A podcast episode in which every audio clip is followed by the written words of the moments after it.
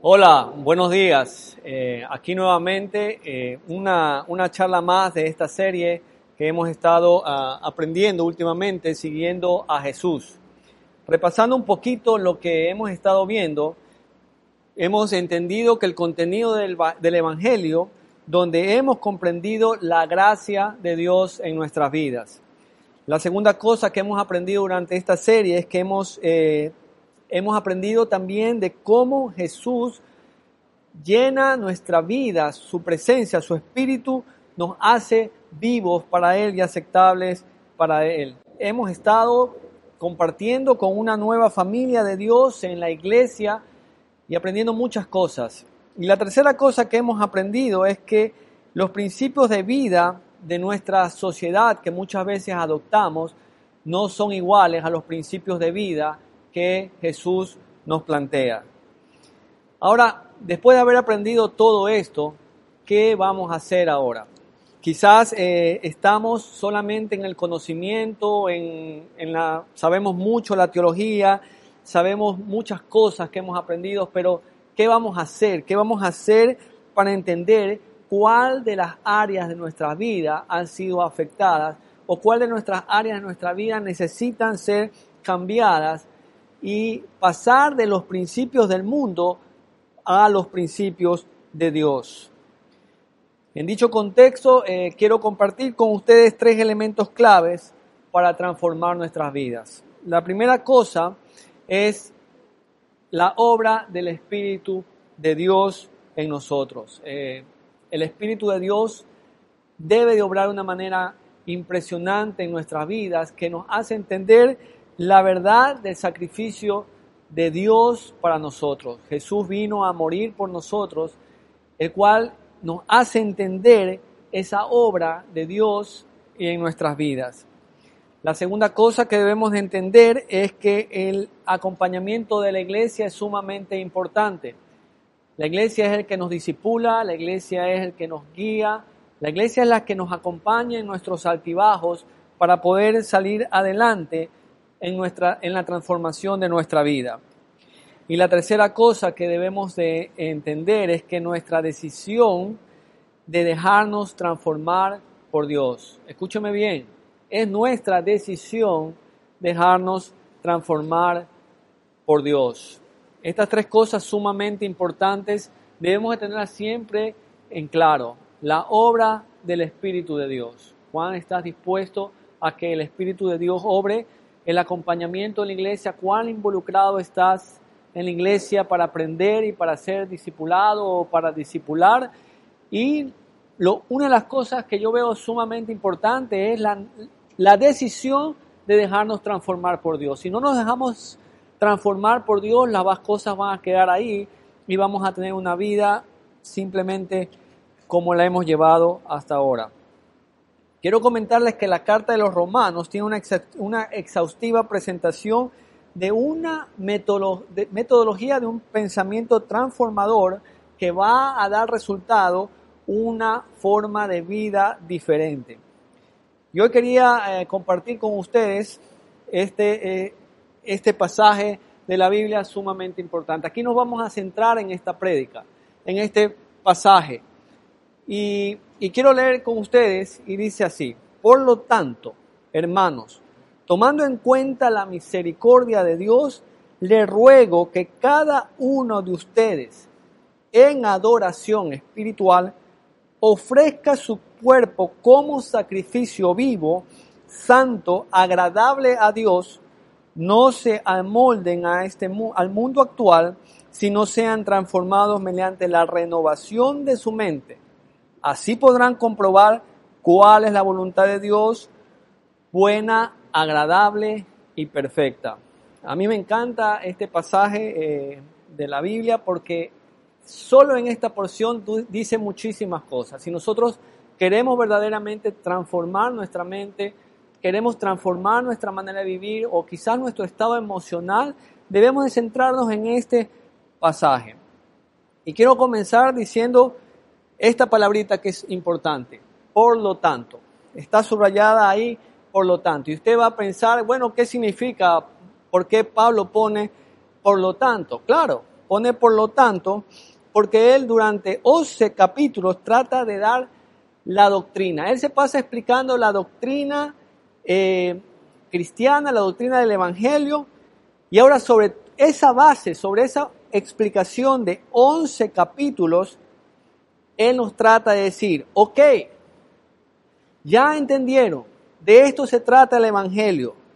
Ahora, por lo tanto, esta conclusión apunta a lo que nosotros debemos hacer. Por lo tanto, tomando en cuenta la misericordia de Dios, revisando los 11, capítulos, dice, tomando en cuenta la misericordia de Dios. Amigos, el texto habla de la compasión y de la misericordia de Dios por nosotros. Tenemos que entender que Dios nos ama. Tenemos que entender que no hay amor más grande que es el que Dios nos da a nosotros. Y por eso Él Pablo escribe esto. Pablo escribe el Evangelio y nos hace entender que hay una misericordia de Dios, hay un amor tan grande que nosotros debemos entender. Quiero, quiero retroceder un poquito a los capítulos 1 eh, y 3, donde Pablo, ustedes pueden leer más adelante, donde Pablo habla acerca de la salvación que alcanza a toda la humanidad, a los buenos, a todos. La salvación está para todos. En Romanos 4 y 5 habla de una nueva esperanza. Es la esperanza que nos ha dado el sacrificio de, eh, de Jesús, la amistad con Dios, el gozo del perdón, la justificación por medio de la fe. Todas estas cosas que nos hace vivir verdaderamente diferentes. Todas estas cosas que la gente dice, ¿Qué es lo que tienen los cristianos diferente? ¿Qué es lo que tienen de especial? ¿Qué es lo que los hace tan alegres? Es esta segunda oportunidad, esta esperanza de vida. Y en el 6 al 8 habla del poder que ahora nos concede su Espíritu y lo inseparables que somos de Dios como obra de su gran amor. Más claro no puede estar, más claro no puede ser esto que Pablo nos enseña en la carta de los romanos. Por lo tanto, hermanos, tomando en cuenta la misericordia de Dios, tomando en cuenta la misericordia de Dios, aquí tenemos que entender todo lo que ha hecho Cristo. Aquí tenemos que tener claro todo lo que ha hecho Cristo y aprender todo lo que somos ahora por medio de Cristo. Esto es lo que Dios ha hecho por nosotros. Esto es lo que Pablo nos dice, es lo que Dios ha hecho por nosotros. ¿Y saben qué? Es lo que nos motiva a continuar con fuerza para poder verdaderamente cambiar nuestra vida. Si no tenemos claro estos 11 capítulos y si no tenemos claro lo que Dios ha hecho en nuestra vida, difícilmente esto nos va a motivar a seguir adelante. Simplemente nos vamos a quedar en el conocimiento, simplemente nos vamos a quedar en entender muchas cosas, mas no vamos a cambiar ni vamos a ir avanzando. Y aquí viene una parte sumamente importante. Y aquí viene verdaderamente el contenido fuerte, que ya viene la acción de parte de nosotros. Dice, ofrezcan su cuerpo como sacrificio vivo, santo, agradable a Dios. Mm, interesante, ¿no? ¿Qué es lo que Dios quiere? ¿Qué es lo que Dios quiere? Dios quiere, ¿sabes qué? Tu cuerpo quiere tus habilidades, quiere tu mente, quiere tus ojos, quiere todo de ti. Ofrece tu cuerpo en sacrificio vivo.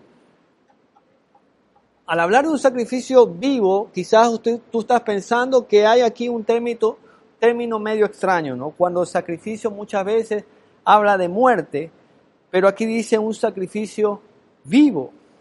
Creo que les voy a dar ahora una ilustración acerca del el sacrificio vivo. Dios le dijo a Abraham, vas a tener un hijo. Y Abraham, súper contento, porque era su sueño, era lo que él quería, era su esperanza, era todo para Abraham, su hijo, Isaac. Pero después Dios decide y le dice, ok, coge a tu hijo, sube la montaña y sacrifícalo. En otras palabras, mátalo. Después de todo lo que había atravesado Abraham, después de toda la alegría que tenía Abraham porque Dios le había dado un hijo legítimo, ahora Dios le dice, ok, coge a ese muchacho y llévalo a la montaña y sacrifícalo. Isaac sube a la montaña con un poco de leña se coloca Isaac, lo coloca Isaac, yo imagino todo ese proceso debe haber sido un proceso muy duro, muy difícil, no fácil, yo creo que para todos los que tenemos hijos sabemos un día Dios nos diga, ok, sacrifica a tu hijo, tu único hijo, ya usted se puede imaginar lo duro que pudo haber sido para Abraham. Pero ¿qué estaba pensando Isaac cuando vio a su padre levantar la daga? Isaac estaba a punto de ser un sacrificio muerto, pero sabía, sabía, sabía quién estaba haciendo el sacrificio vivo.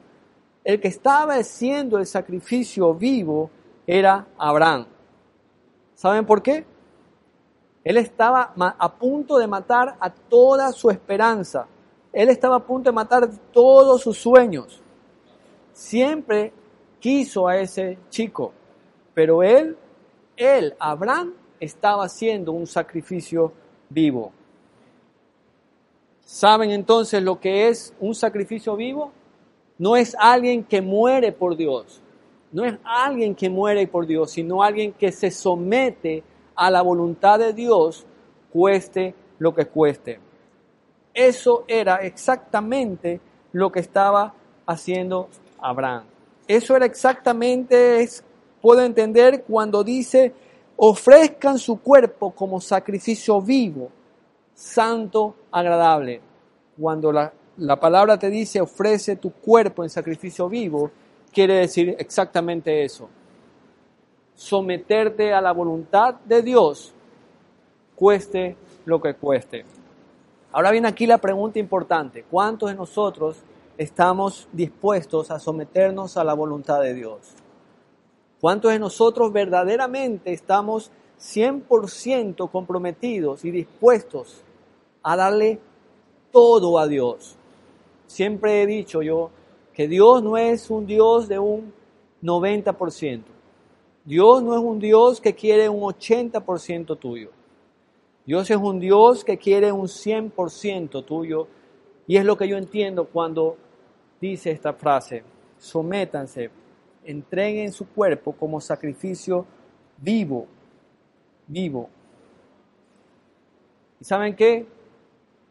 Solamente tenemos que someternos porque ya somos santos, ya somos aceptables, ya fuimos aceptados porque Cristo murió por nosotros. Cristo nos hizo santos, Cristo nos hizo aceptables. Así que cuando te presentes a ti mismo en adoración espiritual, solamente debes de presentarte y entregarte totalmente a Él. Ya fue pagado un precio supremo por ti. Ahora sométete a la voluntad de Dios. Quizás es muy difícil someternos a la voluntad de Dios porque queremos hacer las cosas a nuestra manera, queremos hacer las cosas eh, a nuestra propia voluntad. Es, es difícil, es difícil dejar el control. Es difícil dejar el control a Dios de nuestra casa, de nuestros hijos, de nuestros negocios. Es muy difícil. Pero eso es lo que Dios te está pidiendo a ti. Presenta tu cuerpo como sacrificio vivo, agradable y santo. Muchas veces entregamos nuestra vida a un hombre o admiramos a muchas personas como un sacrificio irracional. Entregamos nuestra vida al tiempo, nos absorbe y estamos absorbidos de muchas cosas, pero no hacemos una entrega de nuestra vida de una manera racional. Si entregas a cualquier cosa tu vida, tu cuerpo, déjenme decirles que eso es peligrosísimo, eso es muy peligroso. Muchas personas piensan que ser espiritual quizás es venir a la iglesia o como les dije anteriormente, saber muchísimo, cantar, adorar a Dios. Pero lo más racional que puedes hacer es entregar tu cuerpo 100% a Dios. 90% no va a funcionar. Dios quiere que vivas para Él. Dios quiere que vivas para Él. Pablo habla aquí en este pasaje de tres términos importantes, ¿verdad? Eh, vivo, que es, habla algo de nuestra vida trascendente, más allá de la, de la existencia, algo muy importante. Habla de santos. Y es una palabra que muchas veces no la queremos escuchar porque quizás eh, eh, pensamos que santos son niveles celestiales que ningún ser humano lo puede llegar. Pero déjenme decirles que santo es un estilo de vida agradable a Dios. Ser santos es un estilo de vida que agrada a Dios y nos llama a ser santos. Y la Biblia lo dice, ser santos porque yo soy santo. Y habla de un estilo de vida que agrada a Dios. Y la tercera cosa que, que remarca aquí el apóstol es que el último término es el resultado de esta obra en nosotros. Solo por Cristo somos agradables a Dios. Algo muy importante que habla de este pasaje es que no se amolden al mundo actual, sino que sean transformados mediante la renovación de su mente. Habla de no se amolden o también habla de no se conformen. Y cuando habla de no se conformen es dejar que lo que está afuera cambie lo que tengo de, adentro. Lo que está afuera cambie lo que tengo adentro.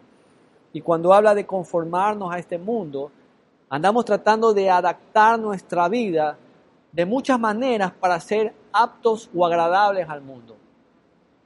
Y veo muchas personas tratando de fingir, tratando de ser como el mundo. La Biblia dice, no se amolden al mundo tienes que pensar, tienes que cambiar ese chip y ser diferente.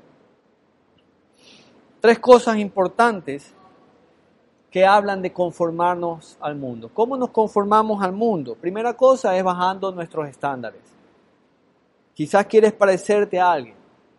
Quizás quieres ser como alguien y ves imágenes, ves muchas, eh, muchas personalidades y quieres parecerte a ese y tomas esa imagen y te amoldas a esa imagen.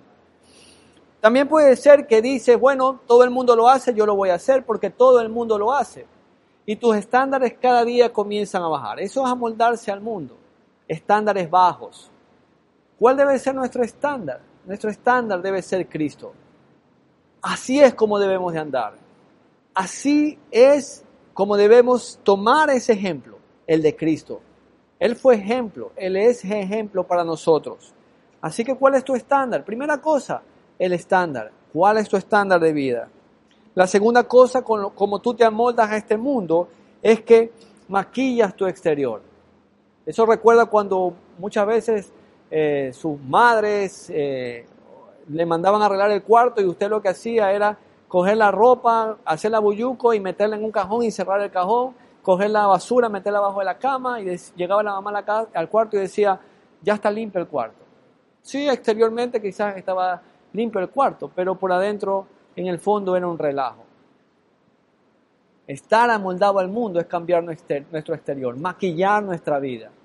Una sonrisa falsa quizás, una manera de vestir falsa, una economía equivocada. Dios no quiere eso en nosotros. Dios quiere que nosotros no maquillemos nuestro, nuestro exterior, sino que seamos original, originales, sacando las cosas y poniéndoselas delante de Él.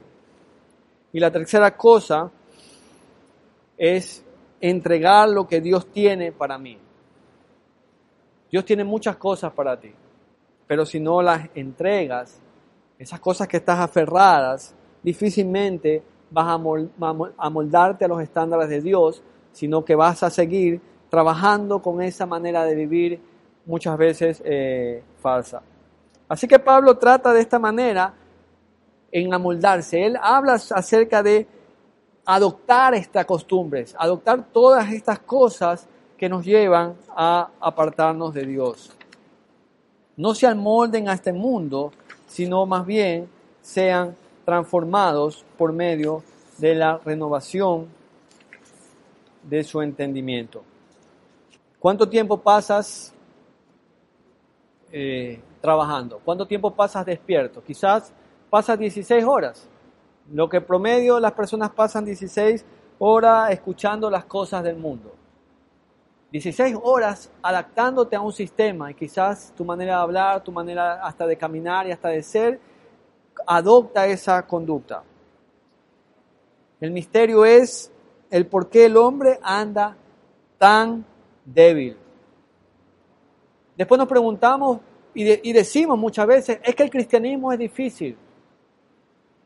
O ando tan cargado, o ando tan desviado, o ando con tantos problemas.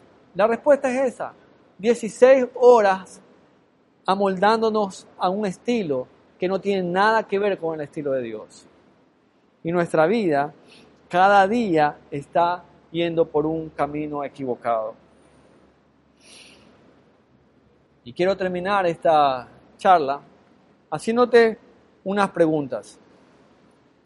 ¿Cuánto tiempo crees que debes invertir en este proceso? ¿Cuánto tiempo puedes dedicar en transformar tu vida, en transformar todo eso que te está haciendo daño o quizás todo eso que te está separando de Dios?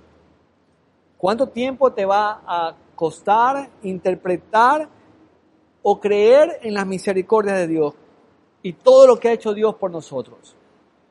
Estar aquí es un milagro. Vivir es un milagro. Vivimos por gracia. ¿Cuánto tiempo te va a costar este proceso?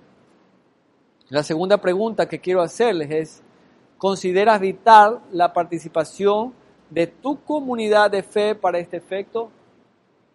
Pertenecemos a una comunidad, la Iglesia Alianza San Borondón, donde estamos para respaldarte, donde estamos para apoyarte, para discipularte, pero como dije al principio, es tu decisión. Es tu decisión cambiar tu vida. Es tu decisión caminar hacia Dios. Y la tercera pregunta eh, que quiero hacerte es, ¿eres ya parte de nuestra familia? Y si no, ¿qué estás esperando para ser parte de esta familia? Quiero invitarte a ser parte de la familia Alianza San Borondón, que va a ayudar a transformar tu vida tu familia y todo lo que Dios quiere para ti, puedes encontrarlo también en la iglesia, Alianza San Borondón. Vamos a orar. Padre, gracias por la oportunidad de compartir, Señor, todo lo que tú nos enseñas, Señor. Señor, ayúdanos a entender lo grande, Señor, que eres, Señor, lo grande que eres, las cosas buenas que tú haces por nosotros, Señor. Ayúdanos a entender que ya somos aptos, Señor, para tu presencia por el sacrificio de Cristo, Señor. Ayúdanos, Señor, a presentar nuestros cuerpos como sacrificio vivo, Señor. Ayúdanos a darlo todo, Señor, y saber que dándolo todo, Señor, en obediencia a ti, tú vas a llevar nuestra vida de una manera correcta, Señor. Y algo muy importante, Señor, no permitas que nos amoldemos a este mundo, Señor. Este mundo que cada día nos llena de dificultades y de carga y de temores, Señor. Más bien, Señor, amólanos a tu manera de pensar y a tu manera de ser, Señor. Señor, ayúdanos a, ser diferentes, Señor. Llénanos de tu presencia, Señor, y de tu espíritu para poder seguir adelante, Señor. Te lo pedimos en el nombre de Jesús. Amén.